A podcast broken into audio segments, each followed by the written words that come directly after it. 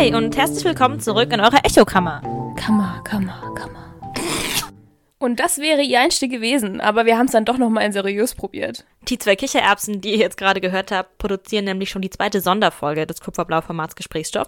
Und es geht weiterhin um Filterblasen und Echokammern und ob diese eine Gefahr für die Demokratie sind.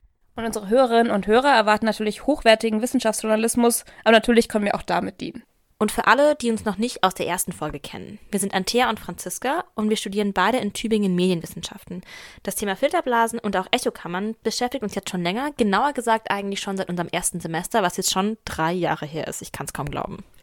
Jo, sag das bitte nicht so laut. Upsi, ja, ich höre das auch nicht so gerne. Vielleicht brauchen wir mal einen kleinen Recap, was wir in der ersten Folge so bequatscht haben.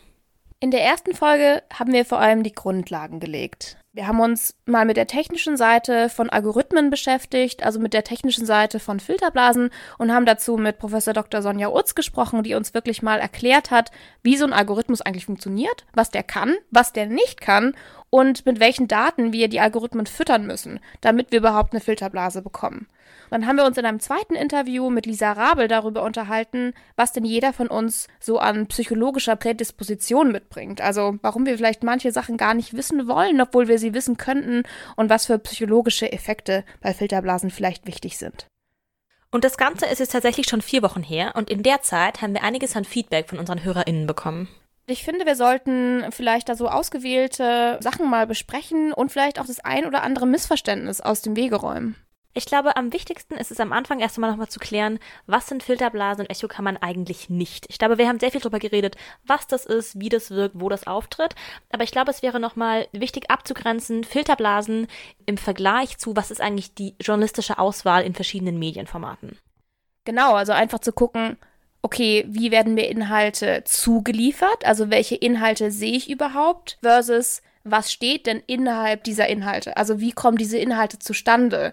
Nachrichtenwert, Agenda Setting, Gatekeeper, das sind alles so medienwissenschaftliche Stichworte, die sich darauf beziehen, was steht denn in den Nachrichten? Wie kommen JournalistInnen dazu, was sie genau schreiben, was für Dinge vielleicht auch relevant sind? Und die andere Sache ist natürlich, dass, na klar, jedes Media-Outlet, jede Zeitung hat natürlich so einen gewissen Bias, also ein Media-Bias. Natürlich wissen wir, dass der Spiegel vielleicht eher Mitte links ist, wir wissen, die FAZ ist vielleicht eher konservativ.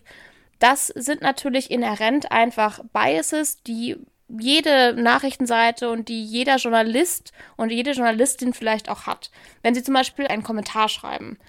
Aber das hat eben nichts mit Filterblasen zu tun. Die Gemeinsamkeit ist, dass es darum geht, sowohl die Zeitung wählt aus, was sie für relevant befindet, als auch der Algorithmus wählt aus, was er für relevant befindet.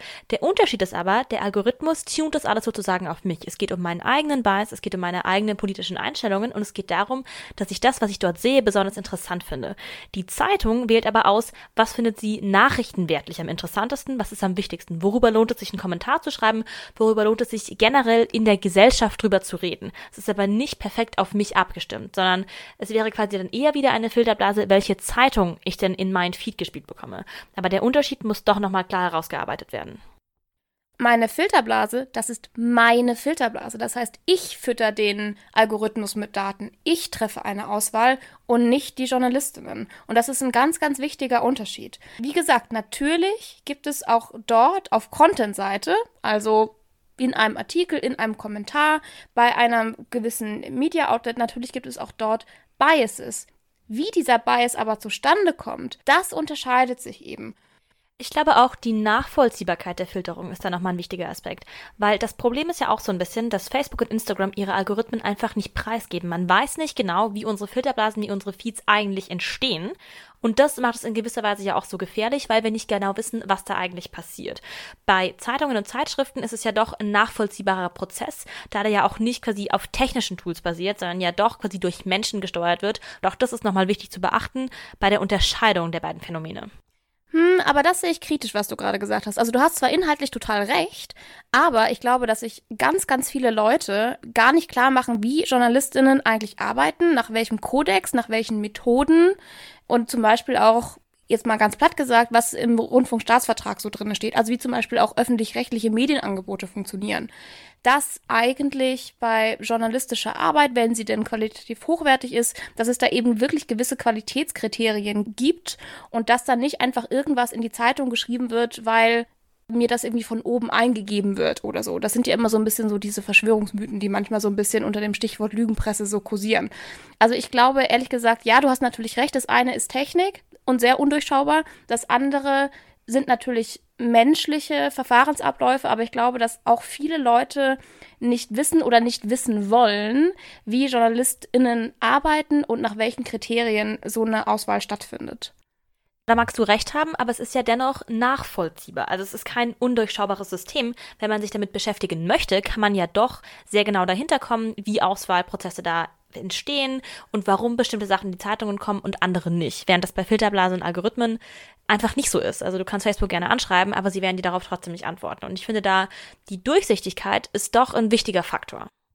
Also ich glaube nicht, dass die Transparenz, wie das eine oder das andere zustande kommt, so ein wahnsinniger Faktor ist. Du hast natürlich recht, bei dem einen hast du keine Chance, bei dem anderen studieren wir Medienwissenschaft und kennen so Theorien wie Nachrichtenwert, Gatekeeper, Agenda Setting und so weiter. Das ist relativ gut erforscht. Aber ich glaube, dass vor allem diejenigen, die und das werden wir auch später zum Beispiel im Interview nochmal hören, Medien und die JournalistInnen und Öffentlichkeit anzweifeln wollen aus populistischen Motiven, genau das eben gar nicht verstehen wollen, selbst wenn sie es verstehen könnten.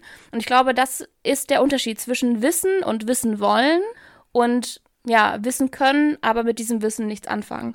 Und da werden wir uns ja auch hinterher nochmal mit Michael Seemann unterhalten, nämlich genau diesen Unterschied zwischen Wissen als, naja, Wissensressource und Wissen als Identitätsressource.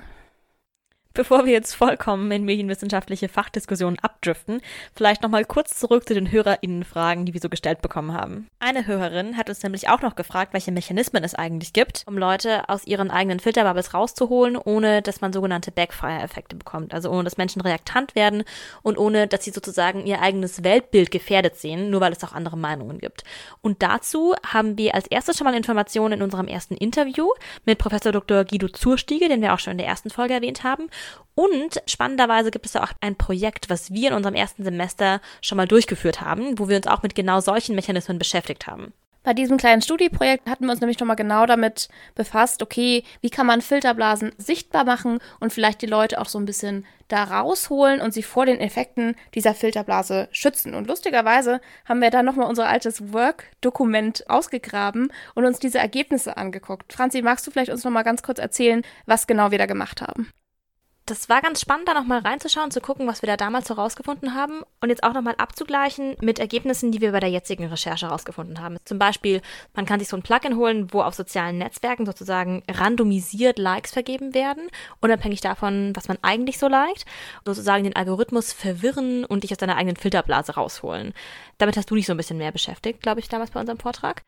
Genau, es gab neben diesem Browser-Plugin, das nennt sich The Data Corruptor, gab es noch andere ähm, Browser-Plugins, zum Beispiel äh, Read Across the Aisle, wo du Media Biases, also von den News-Outlets, die du sozusagen abonniert hast, kannst du dir anzeigen lassen, wie die politisch sozusagen ausgerichtet sind. Und dann siehst du eben, okay, wenn ich jetzt irgendwie nur die Taz lese die ganze Zeit, in welchem politischen Spektrum bewege ich mich, dann lese ich immer nur das, was mir ohnehin schon vielleicht gefällt, lese ich denn wirklich auch mal auf die andere Seite des Gangs.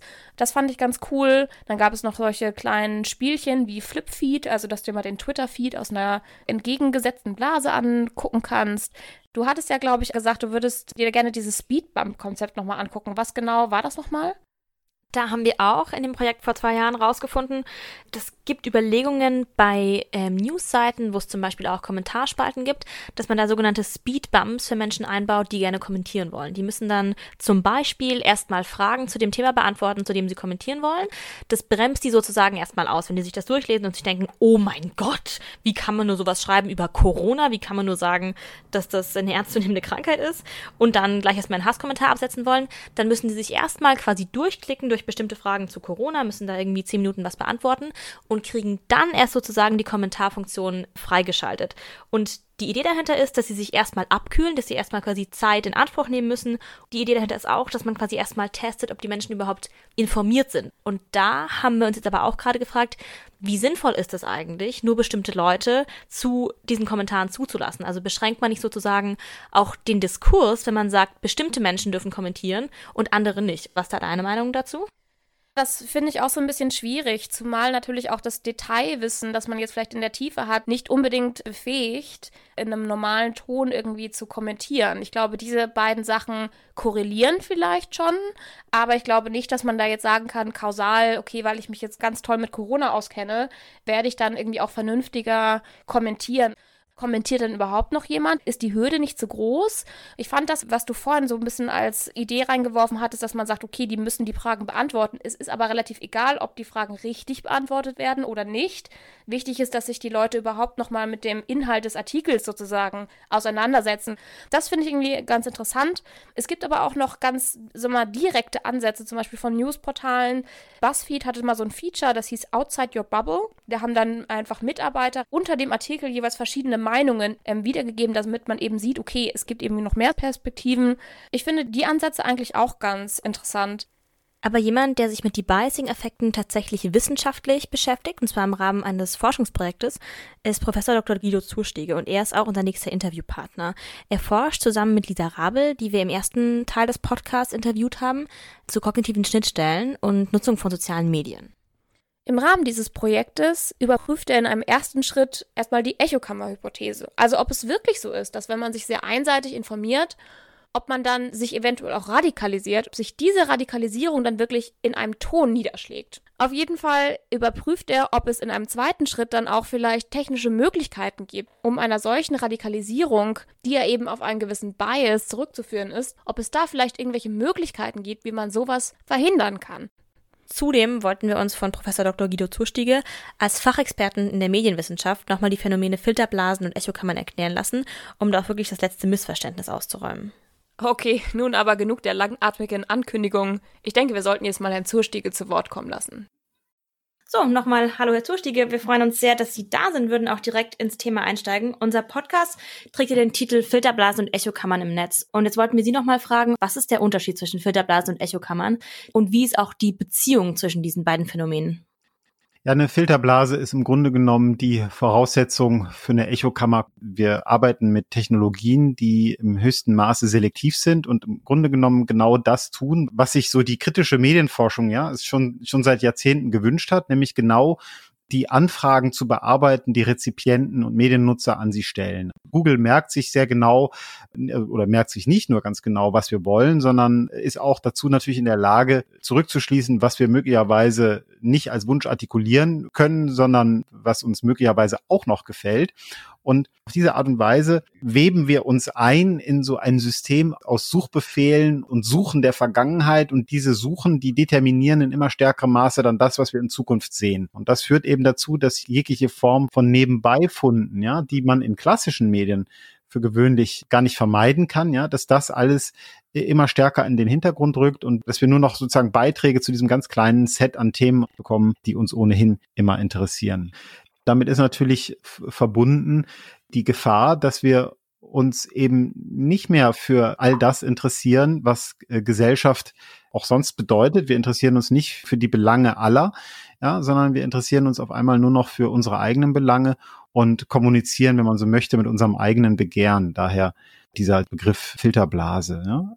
Die Echokammer unterscheidet sich eben davon insofern, als dass hier im Grunde genommen mit dieser Vorstellung von Öffentlichkeit auf eine gewisse Art und Weise gebrochen wird. Also gibt eine Reihe von Forscherinnen und Forschern, die sehr wohl erkannt haben, dass wir trotz Google und, und trotz Twitter immer noch auch Massenmedien nutzen oder zumindest Angebote, die von den klassischen Massenmedien digital distribuiert werden. Und das heißt, wir haben sozusagen schon noch einen ganz guten Überblick über das, was Öffentlichkeit ausmacht.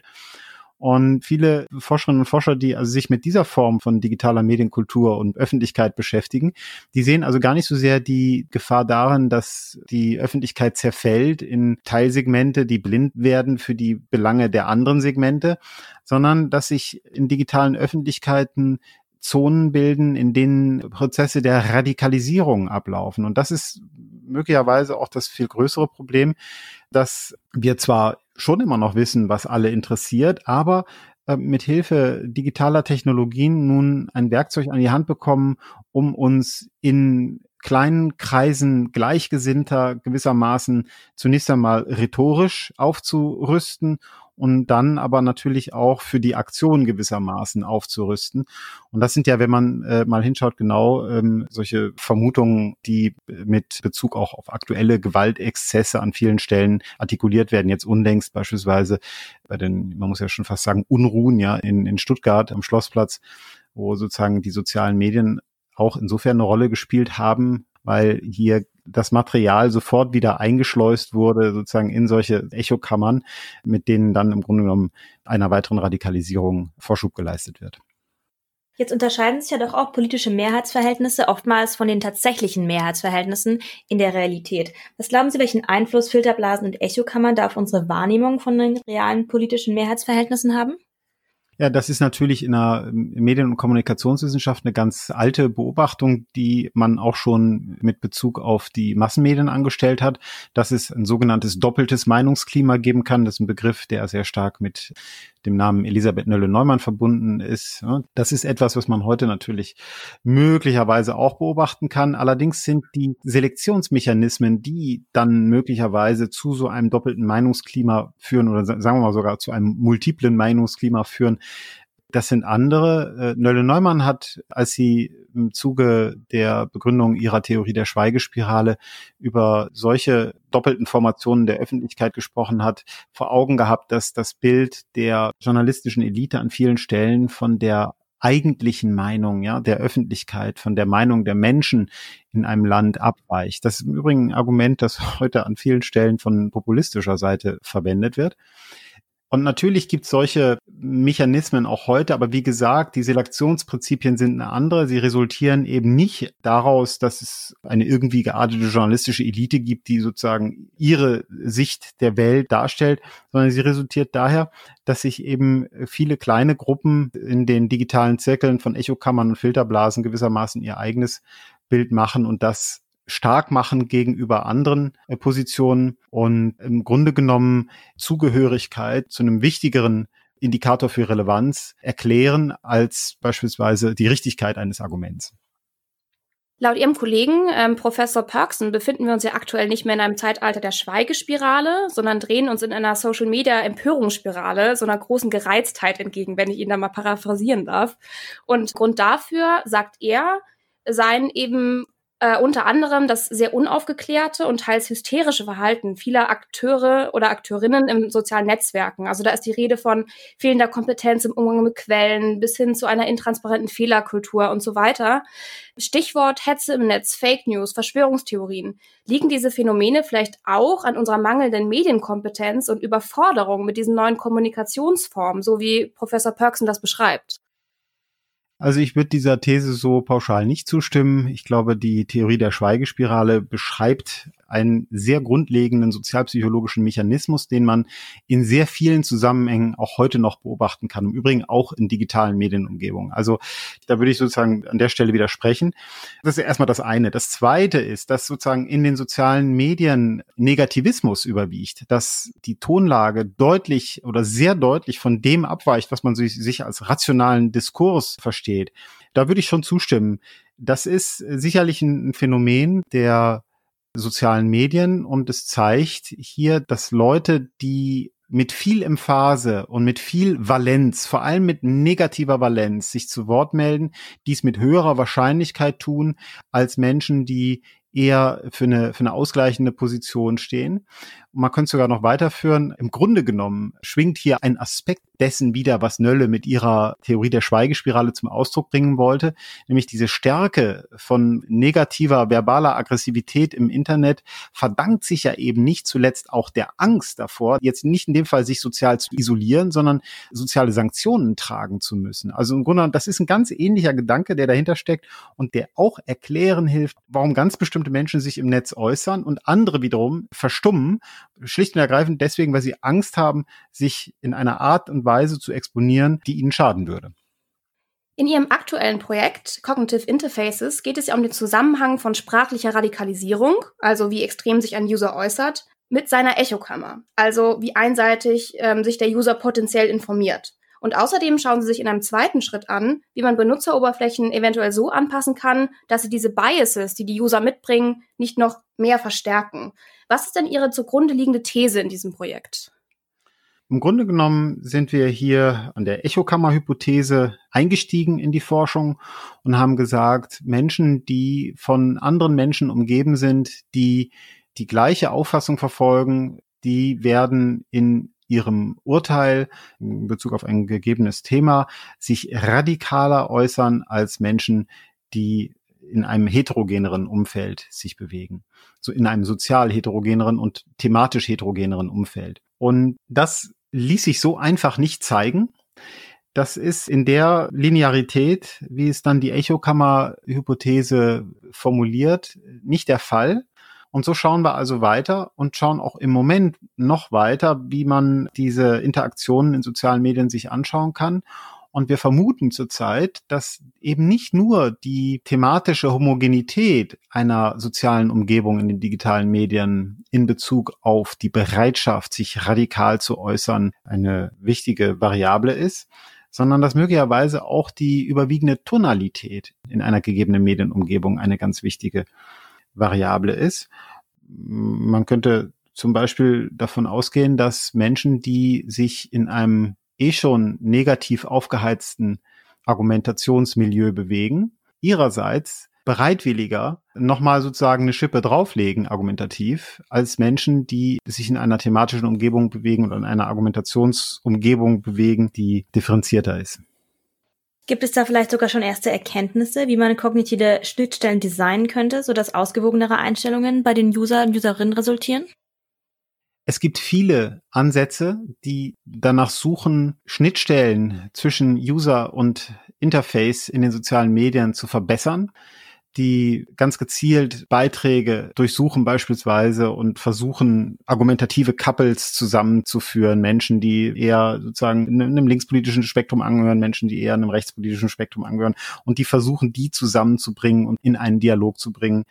Es gibt äh, die Überlegung, dass man zum Beispiel die eigene Position, die man in sozialen Medien artikuliert, dass man die grafisch sichtbar macht und zeigt, aha, du bist gerade mit dieser Position, bist du über dem Durchschnitt, unter dem Durchschnitt oder ganz viele Menschen sagen das, was du sagst oder wusstest du, dass ganz wenige Menschen das sagen, was du sagst. Also gibt es ganz, ganz viele, vor allem praxisgeleitete Ansätze, die so nach dem Muster äh, Trial and Error operieren. Und da haben wir sozusagen uns auch darüber Gedanken gemacht, was könnte man machen und, und wie, vor allem, wie kann man das empirisch überprüfen, ob solche Technologien tatsächlich das machen, was wir eigentlich von ihnen erwarten.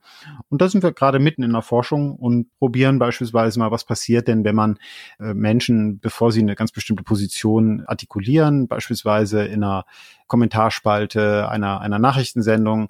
Was passiert denn eigentlich, wenn man sie dazu verleitet, also zunächst einmal vielleicht eine Gegenposition zu lesen, zumindest einfach mal nur zu lesen, wenn nicht sogar selber mal ganz kurz zusammenzufassen und zu artikulieren. Was passiert dann mit solchen Menschen, wenn die ihre eigentliche Meinung zu Papier bringen müssen? Also schreiben die dann gemäßigter oder schreiben die dann radikaler? Unsere Vermutung wäre, dass sie dann eigentlich eher gemäßigter schreiben. Das Problem natürlich bei solchen Versuchen ist, man arbeitet im Grunde genommen gegen Jahrzehnte der medienkulturellen Präferenzen Informationen an. Also das heißt, wir, wir können hier in Europa, können wir über solche Dinge wunderbar nachdenken und können sagen, lassen sich solche Technologien implementieren in, in technische Plattformen. Sobald Sie mal nach Amerika gucken, dann stellen Sie fest, das stößt dort auf massiven Widerstand, weil das natürlich ein ganz großer Eingriff auch in die Meinungsfreiheit ist und der sich so ein bisschen mit Amerika auskennt, weiß, dass dieses First Amendment, die Meinungsfreiheit, dass das so groß geschrieben ist und dass es viel, viel mehr problematisches Verhalten abdeckt, als das in Europa der Fall ist. Jetzt haben Sie uns ja schon einige auch problematische Entwicklungen geschildert, die wir in Online-Diskursen haben können, also Stichwort Hetze, Extremisierung, Radikalisierung.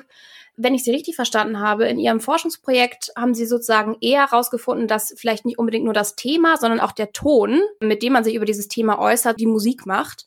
Und dass das vor allem ganz schwierig ist, wenn man sich in Diskursräumen bewegt, wo eine sehr aggressive Sprache benutzt wird. Was wäre denn jetzt sozusagen Ihre Prognose vielleicht für die Weiterentwicklung dieses Online-Diskurses mit all seinen Problemen? Meinen Sie, wir kommen dann nochmal irgendwie auf einen grünen Zweig, so zivilisationstechnisch dem Habermas- und Diskursideal entgegen oder sind Sie da vielleicht eher kulturpessimistisch? Das ist eine verdammt gute Frage. Und wenn ich jetzt darauf eine ganz einfache Lösung hätte, dann wäre schon sehr, sehr viel gewonnen. Ja, also das ist wirklich eine, eine super Frage. Also ich bleibe ein Stück weit kulturpessimistisch, das will ich nicht verhehlen. Ich glaube, dass diese Medien, diese Technologien, die uns dort an die Hand gegeben sind, viel Freud produzieren natürlich, aber dass sie eben auch ihre Schattenseiten haben. Und an dieser Stelle sind wir eben bei diesen Schattenseiten und wahrscheinlich müssen wir lernen, damit zu leben. Und möglicherweise lassen sich viele der Probleme, mit denen wir da konfrontiert sind, nicht nur in den sozialen Medien selber, also auch nicht nur technologisch klären, sondern die müssen sozusagen regulativ geklärt werden. Also mit anderen Worten durch eine Medienpolitik, die Grenzen definiert und, und Grenzen zieht und dann eben auch darauf achtet, dass diese Grenzen nicht überschritten werden. Also ich denke, das ist sicherlich ein ganz wichtiger Aspekt. Also viele der Dinge, über die auch ich mit meinen Kollegen am Institut für Wissensmedien, mit denen ja dieses Projekt, über das wir gerade gesprochen haben, realisiert wird, viele dieser technologischen Lösungen, über die wir da sprechen, die sind natürlich schön und gut, aber man darf im Fokus auf diese technologischen Lösungen nicht übersehen, dass es ja auch andere Regelungsinstanzen gibt, die die Verantwortung haben und diese Verantwortung übernehmen müssen. Und da ist ja, das ist, denke ich, ist eine, ist eine positive Entwicklung in den letzten Jahren gewesen. Die Europäische Union ne, hat eine, eine Vorreiterrolle genommen. Viele meiner amerikanischen Kollegen gucken nach Europa und sagen, ihr löst die Probleme, die wir verursachen. Ihr geht sozusagen mit, mit der neuen Datenschutzgrundverordnung beispielsweise, ihr geht genau in die richtige Richtung und äh, setzt genau die rechtlichen Maßstäbe auch, die wir brauchen, um diese Technologien zu zügeln. Also das heißt, vieles lässt sich nicht nur in den Technologien selber reparieren, ja, dadurch, dass man jetzt einfach ein anderes Interface reinsetzt, sondern da muss massiv politisch nach Lösungen gesucht werden. Und da wiederum bin ich eigentlich ganz optimistisch, dass wir da gute Schritte nach vorne gehen und auch eben in Europa diese Schritte nach vorne gehen. Wir würden ihm zum Abschluss gerne noch eine Frage stellen, die wir allen unseren Interviewpartnern und Partnerinnen gestellt haben, zu ihrer persönlichen Einschätzung. Und zwar, glauben Sie, dass Filterblasen und Echokammern derzeit eine Gefahr für die Demokratie darstellen? Ich glaube, dass die größte Gefahr für unsere Demokratie nicht in dem besteht, was wir tun, sondern in dem, was wir nicht tun. Und das würde ich im Wesentlichen auf unsere Form von Mediennutzung beziehen. Ich glaube, die Gefahr für Demokratie besteht nicht darin, dass wir alle so, so leidenschaftliche Benutzer sozialer Medien sind, sondern die Gefahr ist, dass wir all die großen medialen Errungenschaft der vergangenen Jahrhunderte, das Fernsehen, das Radio, politische Zeitschriften, politische Wochenzeitungen, aber auch sowas wie Lokalzeitungen, dass wir das nicht in dem Maße nutzen, in dem wir es nutzen sollten weil es zu unbequem äh, geworden ist, vielleicht auch, weil es an der einen oder anderen Stelle zu teuer geworden ist. Da liegt meines Erachtens die viel größere Gefahr. Und da sehe ich einen sehr, sehr großen Nachholbedarf für die Medienpädagogik der Zukunft, hier zukünftige Rezipientinnen und Rezipienten an die Hand zu nehmen, buchstäblich, und ihnen auch eben die Vorzüge des bereits bestehenden Mediensystems zu beschreiben, das natürlich wächst und sich weiterentwickeln muss, in dem auch soziale Medien sozusagen ihren Platz haben müssen. Aber es ist eben genauso wichtig, dass wir das mal wertschätzen und nutzen, was wir haben. Und wenn man sich dann beispielsweise mal solche gesellschaftlichen Krisensituationen wie die aktuelle anschaut, dann sieht man, dass die Menschen sich massenhaft diesen klassischen Medienangeboten im Netz zugewandt haben. Und ich glaube, das ist ein, ist ein, ein leichter Hoffnungsschimmer für einen einsetzenden Lernprozess. Das war doch jetzt wirklich ein schönes Schlusswort. Vielen Dank, Herr Professor Dr. Zurstiege, für dieses Interview. Es war jetzt auch wirklich nochmal sehr bereichernd für uns, in ein tatsächlich gerade laufendes Forschungsprojekt Einblicke zu bekommen. Antea, wie stehst du jetzt eigentlich zu dem Echokammernphänomen? Das scheint ja gar nicht so klar zu sein, wie da die Zusammenhänge sind und die Kausalitäten, wie man das so am Anfang der Forschungsperiode angenommen hatte. Was für mich neu war, war, dass bei so einer Radikalisierung, also wie krass sich sozusagen User in ähm, Netzwerken äußern, dass der Ton, in dem sie das tun, dass das vielleicht sogar der größere Faktor ist, als dass man sich halt immer nur mit, ja, mit Gleichgesinnten umgibt. Und da muss ich auch ganz ehrlich sagen, da weiß ich auch nicht so wirklich, wie man da so gegensteuern wird. Er hat ja schon so einige Möglichkeiten angesprochen, die wir ja auch in unserem Mini-Forschungsprojekt schon mal rausgesucht haben. Also so ein Speedbump-Prinzip, dass die Leute sich vielleicht erstmal eine andere Meinung anhören müssen, dass sie Dinge zusammenfassen müssen, dass sie sich so ein bisschen abregen können und dass es dann vielleicht gemäßigter wird. Der Fokus ist jetzt auch so ein bisschen geschiftet worden von ich beschäftige mich nur mit der einen Meinung, wo man ja früher dachte, das führt tatsächlich zur Radikalisierung zu, quasi wie beschäftige ich mich eigentlich mit meiner Meinung mit dem Thema und in welcher Art und Weise kommuniziere ich darüber. Und da sind ja auch die Herangehensweisen nochmal andere, wenn man den Leuten nicht nur quasi Gegenmeinungen zeigen möchte, sondern sie eigentlich davon abbringen möchte, dass sie sich zu radikal und zu aggressiv sozusagen äußern. Da würde ich ja schon denken, dass die Mechanismen, um Filterblasen und Echokammern entgegenzuwirken, sich jetzt auch ändern im Laufe der Forschung Forschung, wenn man rausfindet, was genau eigentlich das Problem ist. Absolut, das wäre eigentlich auch meine Hoffnung, dass man eben sich nicht so einseitig auf dieses Homophilie-Prinzip einschießt, sondern eben auch, wie ist denn der Ton in diesen Diskussionsforen? Und ich finde das ganz gut, dass Herr Zurstiege da diese Schweigespiralentheorie von Nolle Neumann angesprochen hat, weil da geht es ja genau darum, wenn im Prinzip ein Diskurs so vergiftet ist, dass dann sozusagen sich die Gemäßigten eher zurückziehen und dass man sich dann in so einer Spirale dreht, wo dann im Prinzip kein konstruktiver Diskurs mehr bei rumkommt. Noel Neumann ging ja davon aus, dass Menschen sich einfach nicht mehr trauen, ihre eigene Meinung zu äußern, weil sie denken, dass sie nicht mehr auf dem Meinungsspektrum, was sozusagen akzeptiert ist, drauf sind. Und das wäre ja schon der Fall, je radikaler die Meinungen werden, desto weniger traut sich die gemäßigte Mitte, sich auch wirklich zu äußern. Und dem könnte man ja schon entgegenwirken, indem man Speedbumps einbaut, die Leute dazu nudgen, nicht mehr ganz so aggressiv sich zu äußern, da sie sich schon ein bisschen abgekühlt haben. Also das scheint ja noch aktuell zu sein, was wir da vor zwei Jahren rausgefunden haben. Aber ich finde, da müssen wir schon auch mal schauen, in welche anderen Disziplinen sich die Forschung vielleicht auch weiterentwickelt hat. Für mich ist auch die Frage, ist es wirklich so ein Problem von einem Wissensdefizit oder vielleicht, dass die Leute im Prinzip im Affekt was ins Internet schreiben, weil sie zum Beispiel irgendwie wütend sind und weil sie sich irgendwie echauffieren und das irgendwo abladen wollen? Oder haben wir vielleicht nicht das viel größere Problem, dass es so eine motivierte Teilöffentlichkeit gibt, die wirklich ein Interesse hat, den Diskurs zu vergiften, die ganz gezielt Fake News streuen, weil das denen irgendwie motivationsmäßig halt in den Kram passt. Und ich glaube, das ist dann also gesellschaftlich gesehen vielleicht die viel größere Gefahr, als wenn Otto Normalbürger XY mal einen Wutanfall hat und mal irgendwas bei Facebook in den Kommentar spalten lässt, was vielleicht nicht ganz so rational ist. Also ich glaube, es gibt beide Zielgruppen sozusagen. Es gibt die, die tatsächlich einfach nur sich einmal echauffieren. Aber natürlich gibt es auch motivierte Öffentlichkeiten, die tatsächlich systematisch versuchen, den Diskurs weiter in eine bestimmte Richtung zu schieben. Und denen kannst du natürlich nicht mit so normalen Mitteln begegnen, wie zum Beispiel Speedbumps, sondern da müsste man sich vielleicht erstmal fragen, warum passiert das eigentlich? Wieso haben die eigentlich ein Interesse daran, Diskurse zu vergiften? Wieso rotten die sich zusammen? Wieso organisieren die sich? Und da müsste man vielleicht nochmal einen kulturwissenschaftlichen Blick drauf werfen, um rauszufinden, quasi, was motiviert die eigentlich und wie könnte man der Motivation, die dahinter steht, entgegenwirken. Dann ist es jetzt vielleicht wirklich Zeit für unseren vierten und letzten Gast.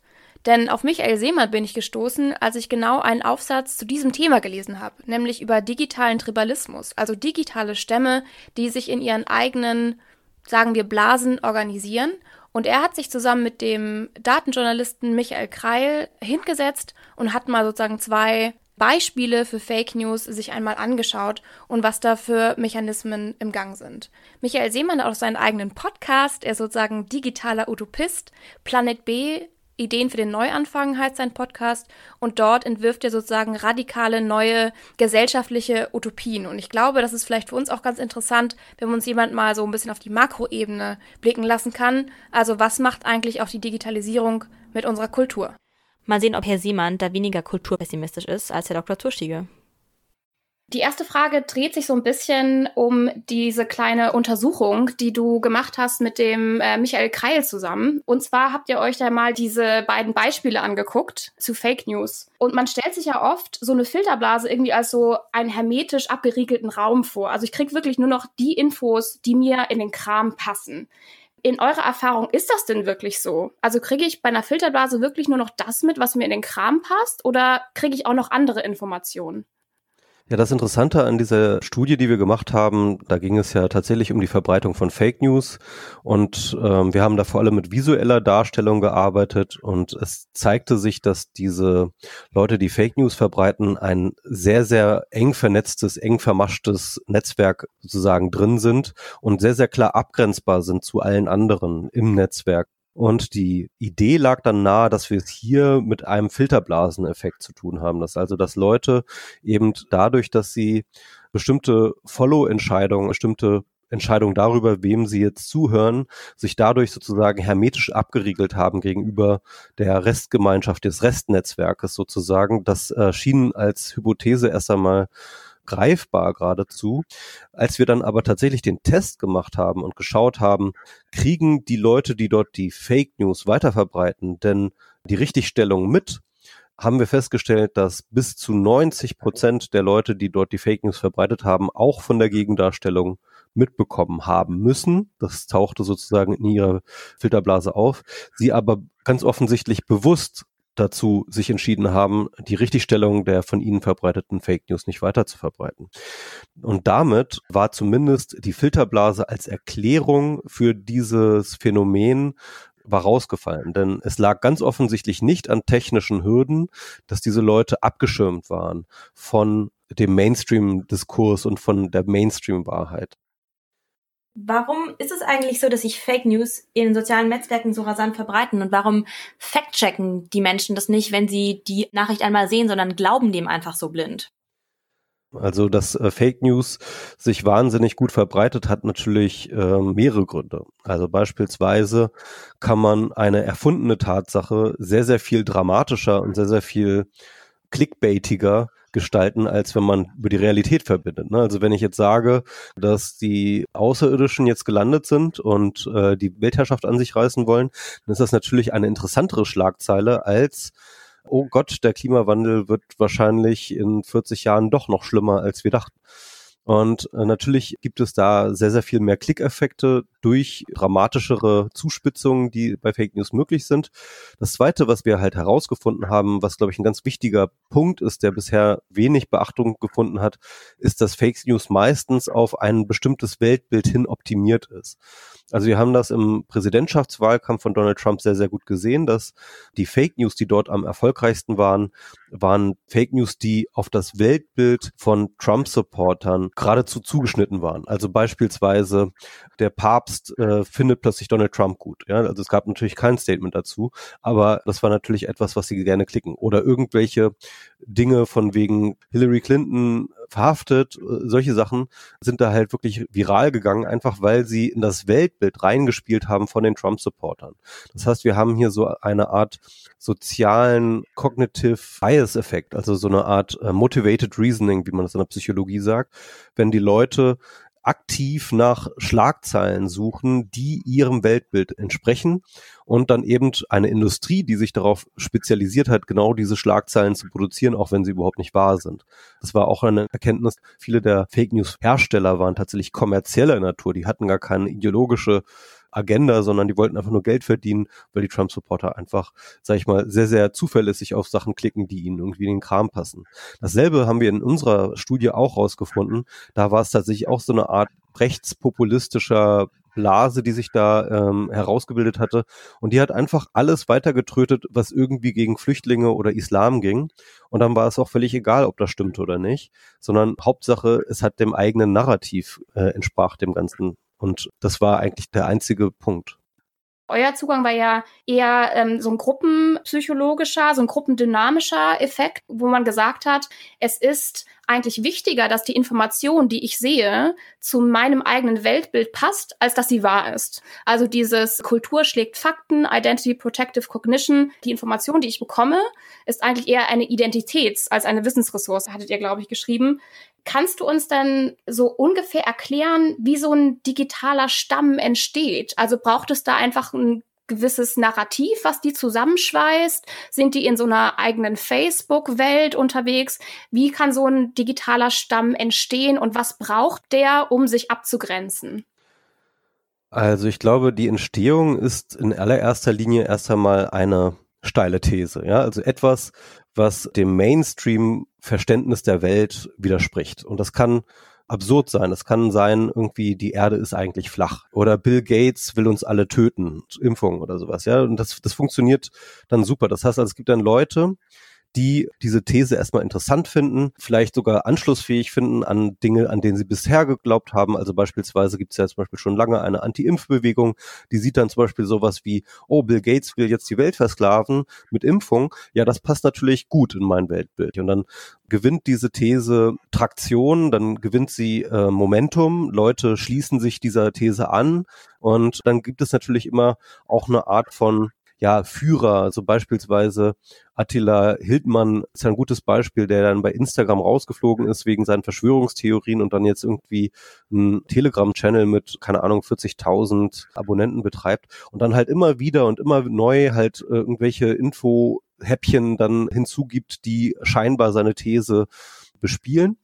Und das ist halt sehr, sehr wichtig. Also das heißt, dass man erstens eine These hat, die sich abgrenzt von dem Mainstream, die halt in den Mainstream nicht passt. Und dann zweitens dem Ganzen sozusagen Raum gibt, Kanäle gibt, also beispielsweise wie so ein Telegram-Channel oder wie eine Facebook-Gruppe oder wie auch immer. Also wo man halt einerseits sozusagen Leute bespielen kann mit weiteren Informationen und andererseits die Leute sich aber auch untereinander austauschen können und so eine Art von Community entsteht, so eine Art von Gruppenidentität dann auch entsteht. Und dann passieren halt äh, tatsächlich diese psychologischen Effekte. Man fühlt sich dann plötzlich abgetrennt von dem Mainstream, aber in einem positiven Sinne, im Sinne von, die anderen sind ja alle doof, die Medien lügen, die verschweigen ja eigentlich alles. Und dann hat man aber gleichzeitig sozusagen, dadurch, dass man abgetrennt ist von der Mainstream-Gesellschaft, hat man trotzdem sozusagen eine Ersatzgruppe und das ist dann die eigene Gruppe, das ist dann der eigene Tribe, der eigene Stamm, ja, in dem man jetzt sozusagen ist. Und dieser eigene Stamm hat natürlich eine ganze Menge Vorteile. Der ist sehr viel kleiner als die Mainstream-Gesellschaft. Das heißt, plötzlich wird der soziale Raum, in dem man sich selber verortet, sehr, sehr viel kleiner, sehr, sehr viel enger, damit auch übersichtlicher. Man kann sehr, sehr viel stärker und sehr, sehr viel genauer bestimmen, welchen Status man innerhalb dieser Gruppe hat. Und man hat natürlich auch ein viel, viel engeres Gruppengefühl, ein viel, viel kuscheligeres Gefühl des Zusammenseins. Man hat einen gemeinsamen Purpose, eine Aufgabe, ja, irgendwie eine, eine Berufung. Und je stärker, sage ich mal, auch diese Abgrenzung zum Mainstream passiert oder vielleicht auch irgendwann fängt ja auch der Mainstream an, sich gegen die abzugrenzen, ja, also wo man dann darüber redet, über Verschwörungstheorien und über rechte AfD-Wähler oder wie auch immer, dann verstärkt das ja nur dieses Gruppengefühl. Man, man hält zusammen und die anderen sind ja alle doof. Würdest du sagen, dass diese Stammesbildung auch, also auf sozialen Netzwerken und vor allem eben durch Filterblasen-Effekte in sozialen Netzwerken stattfindet? Und falls ja, wie genau wirken sich Filterblasen eben auf diese Stammesbildung aus? Ja gut, also ich bin nicht so der große Freund der ganzen Filterblasentheorie. Die Filterblasentheorie, wie sie von Eli Pariser 2011 aufgestellt worden ist, die basierte ja nie wirklich auf tatsächlicher Forschungsarbeit, sondern es war einfach irgendwie so eine Beobachtung von so einem Typen halt.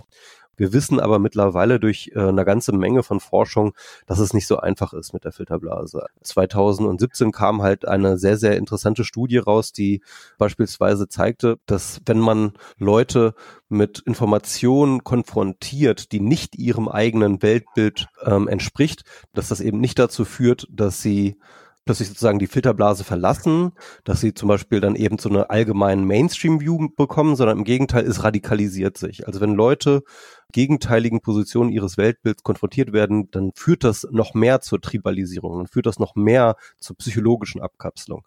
Eine andere Studie hat gezeigt, dass tatsächlich äh, Social-Media-Kanäle nicht dazu beitragen, ähm, Leute vor Informationen abzukapseln. Also sie bestätigen im Endeffekt die Ergebnisse, die wir auch gehabt haben, sondern im Gegenteil, man wird über diese Intermediäre, also über Plattformen und so weiter, wird man sehr, sehr viel stärker noch mit anderen abweichenden Meinungen konfrontiert und mit zufälligen Informationsschnipseln, die man nicht kontrollieren kann.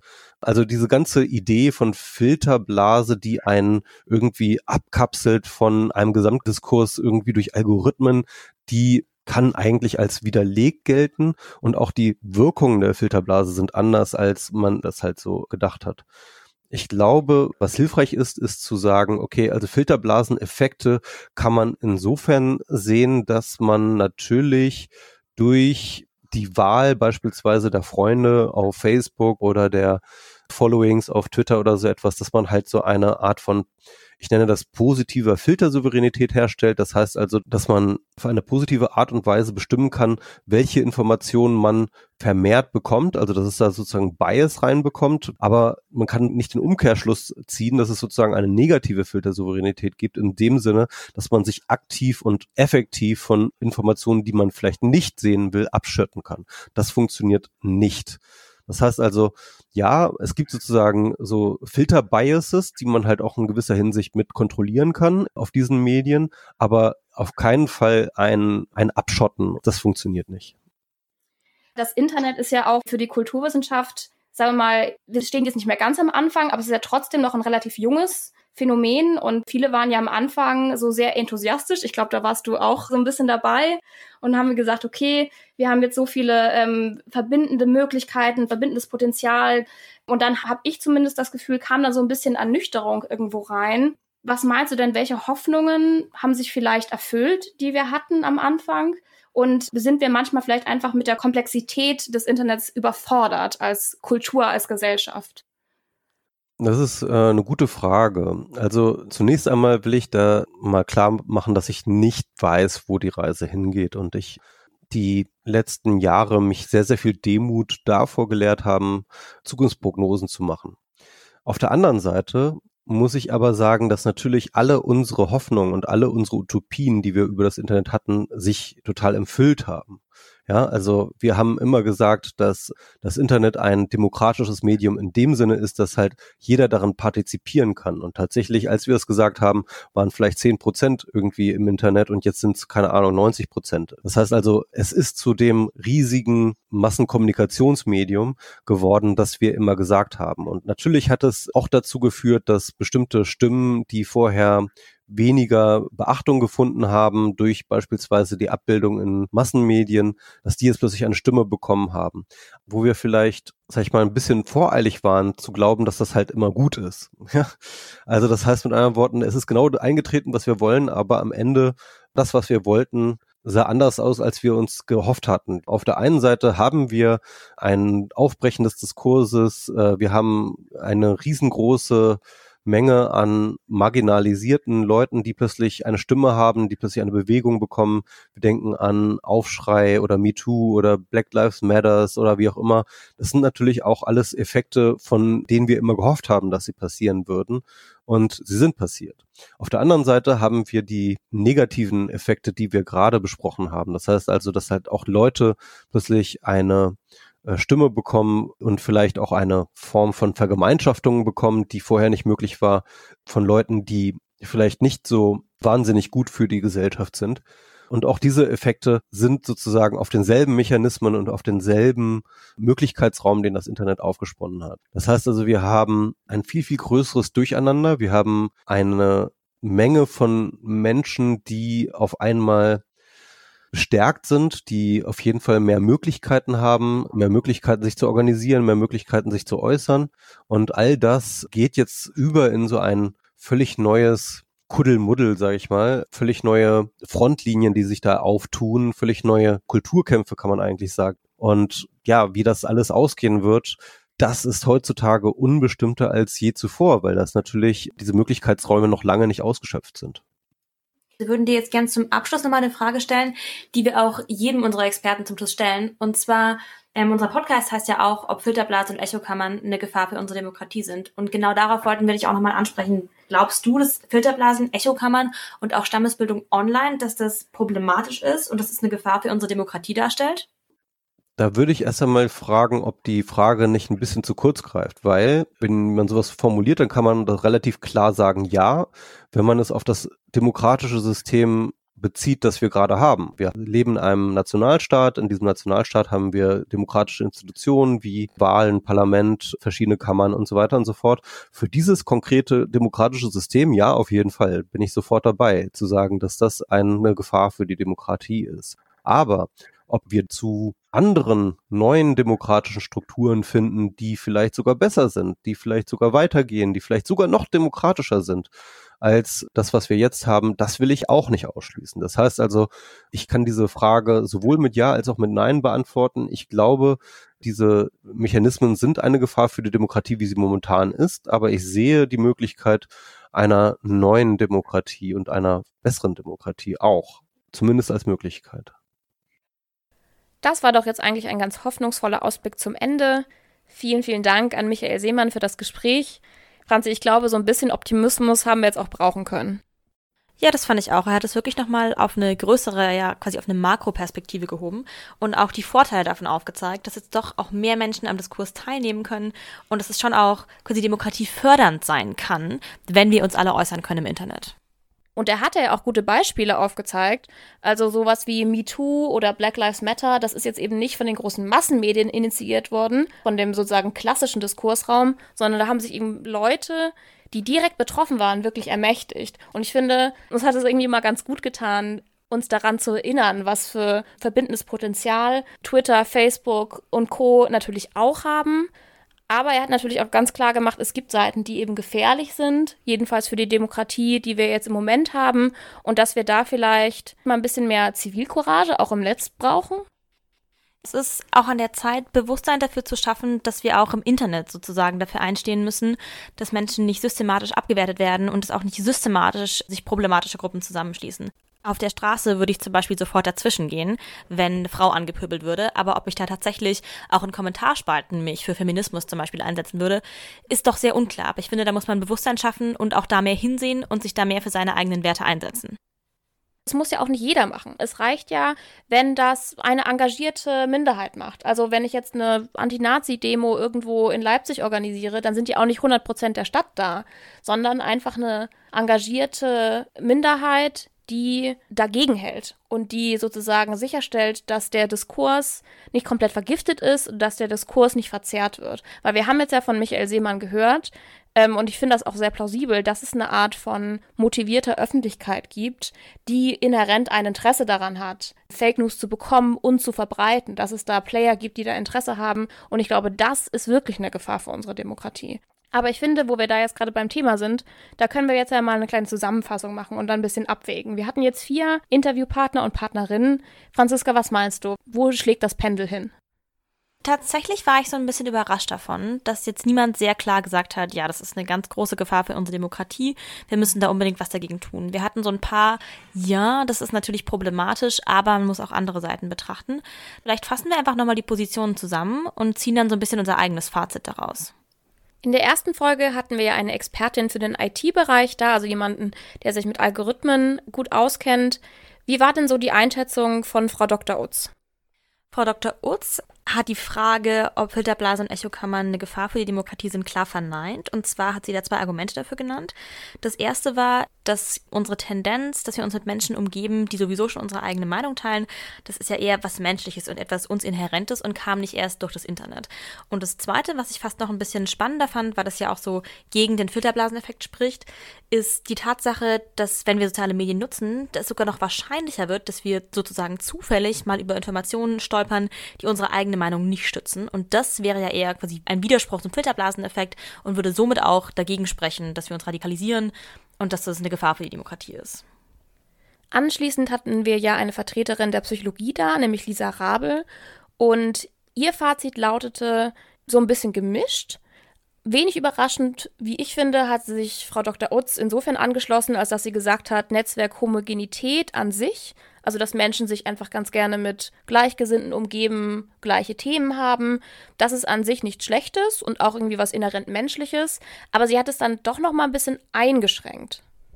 Bei ihrer Einschränkung ging es vor allem darum, dass wenn es in bestimmte Themenbereiche abdriftet, also vor allem in politische Themen und vor allem in auch sehr kontroverse Themen, dass da dann doch Gefahr bestehen kann, wenn es zur Radikalisierung im Netz kommt, die dann auch Menschen tatsächlich in der Offline-Welt gefährdet. Und da meinte sie, muss man schon quasi die Aufmerksamkeit schärfen und da auch wachsam bleiben sozusagen. Ein Satz, der mir aus dem Fazit von Guido Zurstiege sehr im Gedächtnis geblieben ist, war, es kommt nicht so wahnsinnig darauf an, was wir tun, sondern vor allem darauf, was wir nicht tun. Als Vertreter der Medienwissenschaft hat er diesen Satz in Zusammenhang mit unserer Mediennutzung gesagt und nochmal darauf hingewiesen, dass wir dabei nicht zu bequem werden sollten und uns jetzt nicht nur über Facebook Informationen und Nachrichten einspielen lassen sollten, sondern auch die Errungenschaften des klassischen Mediensystems, also Radiosendungen, Qualitätsjournalismus in Zeitungen, dass wir das nicht vernachlässigen sollten und quasi auch dies konsumieren sollten, um uns allumfassend zu informieren und allumfassend Informationen zu generieren. Der Digitalaktivist und Kulturwissenschaftler Michael Seemann hat die Frage mit einem ganz klaren Jein beantwortet.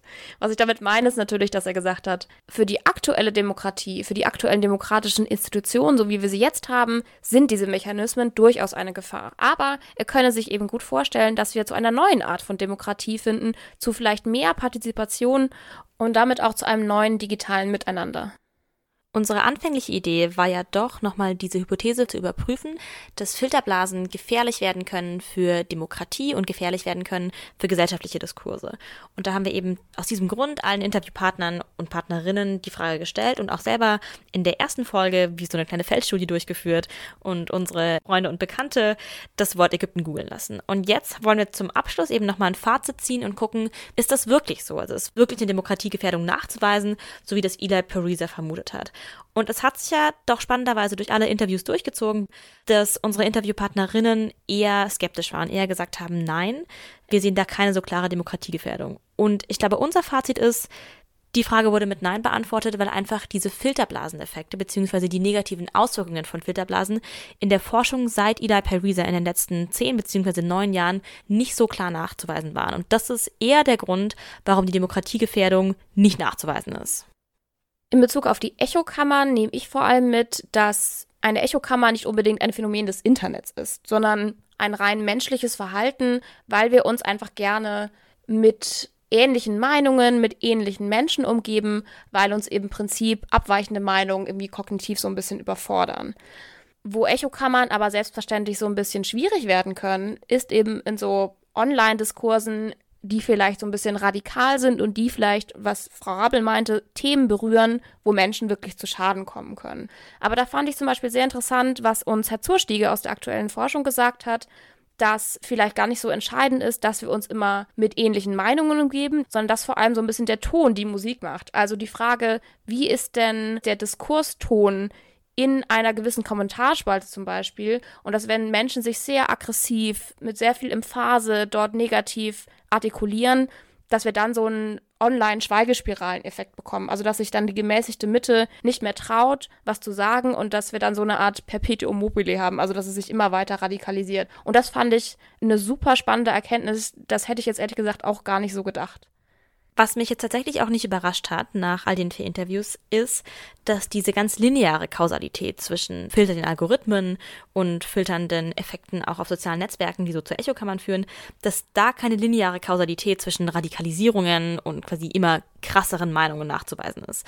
Das war ja so ein bisschen in den letzten Jahren hat sich das ja herauskristallisiert, dass das nicht so klar vorliegt, wie das am Anfang vermutet wurde von zum Beispiel Eli Pariser. Aber es hat sich ja doch auch herausgestellt in allen Interviews, dass es problematische Effekte gibt von sozialen Netzwerken, von filternden Algorithmen.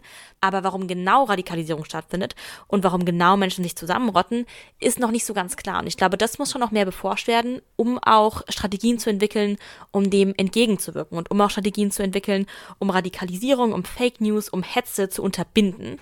Und da muss doch noch einiges getan werden. Da gebe ich dir im Kern recht. Also ich glaube, dass wir vieles noch nicht verstehen. Ich glaube, dass wir hier schon sehr, sehr interessante und auch neuere Ansätze gehört haben. Warum, wie du eben meintest, Menschen sich zum Beispiel zusammenrotten. Warum Fake News so gut funktioniert. Da haben wir zum Beispiel den Ansatz gehört von digitalem Tribalismus, dass wir es mit einer Art Kulturkampf im Netz zwischen zwei konkurrierenden Stämmen vielleicht zu tun haben. Wir haben gehört, dass Menschen Fake News verbreiten, wieder besseren Wissens, obwohl sie wissen, dass das nicht wahr ist, sondern weil Gruppenzugehörigkeit Wahrheit ähm, eine höhere Relevanz hat als Wahrheitsgehalt. Und ich finde, wenn man das einmal verstanden hat, dass mehr Information vielleicht gar nicht unbedingt hilft, sondern dass man da vielleicht an anderen Stellschrauben drehen muss, ich glaube, dann ist schon viel gewonnen. Und vielleicht müssen wir auch gucken, dass wir einfach mehr Zivilgesellschaft ins Netz bringen, mehr Realität ins Netz bringen, so wie wir das zum Beispiel am Anfang, habe ich ja erzählt, bei Reconquista Internet probiert haben. Ich glaube, was ich vor allem aus der ganzen Recherche und aus all den Interviews mitgenommen habe, ist, dass man auch im Internet mehr hinschauen muss und dass man auch im Internet mehr sich dafür einsetzen muss, dass sich Diskurse nicht noch stärker radikalisieren und sich da nicht denken muss, ah ja, bisschen krude Meinungen, bisschen äh, Klimaleugner, bisschen Corona-Leugner, sondern dass man auch da sozusagen Demokratie als Aufgabe begreifen muss und sich nicht als Teil der Schweigespirale begreifen sollte oder nicht Teil der Schweigespirale werden sollte, die sich immer weiter abwärts bewegt in Richtung ich traue mich nicht mehr meine eigene Meinung zu äußern, weil ich das Gefühl habe, sie hat hier sowieso keinen Platz. Deswegen, wir müssen uns wieder mehr für die Demokratie einsetzen und dies nicht nur offline tun, nicht nur auf Klimademos gehen, sondern auch online uns äußern und uns für unsere Werte einsetzen. Jetzt haben wir uns, glaube ich, schon wieder verquatscht. Franzi, hast du mal auf die Zeit geguckt? Ich glaube, it's time to say goodbye. Ja, das glaube ich auch. Das waren Antea und Franziska für euch und ihr habt die zweite Folge des Specials Filterblasen und Echokammern, eine Gefahr für unsere Demokratie gehört. Der Podcast läuft eigentlich über Kupferblau und heißt Gesprächsstoff und wir hoffen, dass wir euch ein paar neue Informationen mitgeben konnten. Wenn ihr noch Fragen habt, meldet euch gerne bei Kupferblau oder direkt bei uns. Aber jetzt ist erstmal Ende Banane und wir sagen Ciao, Kakao!